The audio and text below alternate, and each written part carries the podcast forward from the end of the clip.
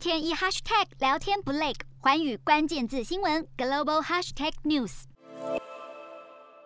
一栋栋高楼耸立其中，这座虚拟城市不止未来感十足，还有少林寺等各式场景。这是中国网络巨擘百度发表的中国第一款元宇宙产品熙壤，里头融入大量的中国元素。百度还在这个虚拟世界中举办 AI 开发者大会，可容纳十万人互动。百度并说要努力成为发展元宇宙的引擎。根据统计，中国第四季元宇宙相关投资超过六十四亿人民币，相当于台币三百亿。中国公司磨刀霍霍要抢攻元宇宙商机，字节跳动、华为、阿里巴巴和腾讯都纷纷以投资并购或者成立新公司，准备加入元宇宙战局。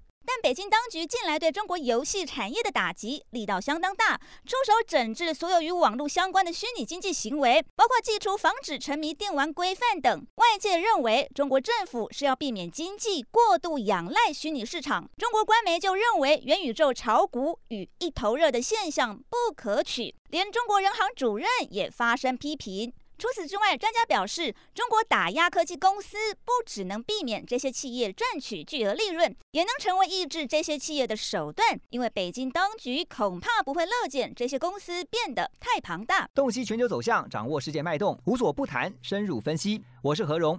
寰宇全世界全新升级二点零版，锁定每周三、周六晚间九点，寰宇新闻 MOD 五零一中加八五。凯播二二二以及 YouTube 频道同步首播，晚间十点完整版就在寰宇全世界 YouTube 频道。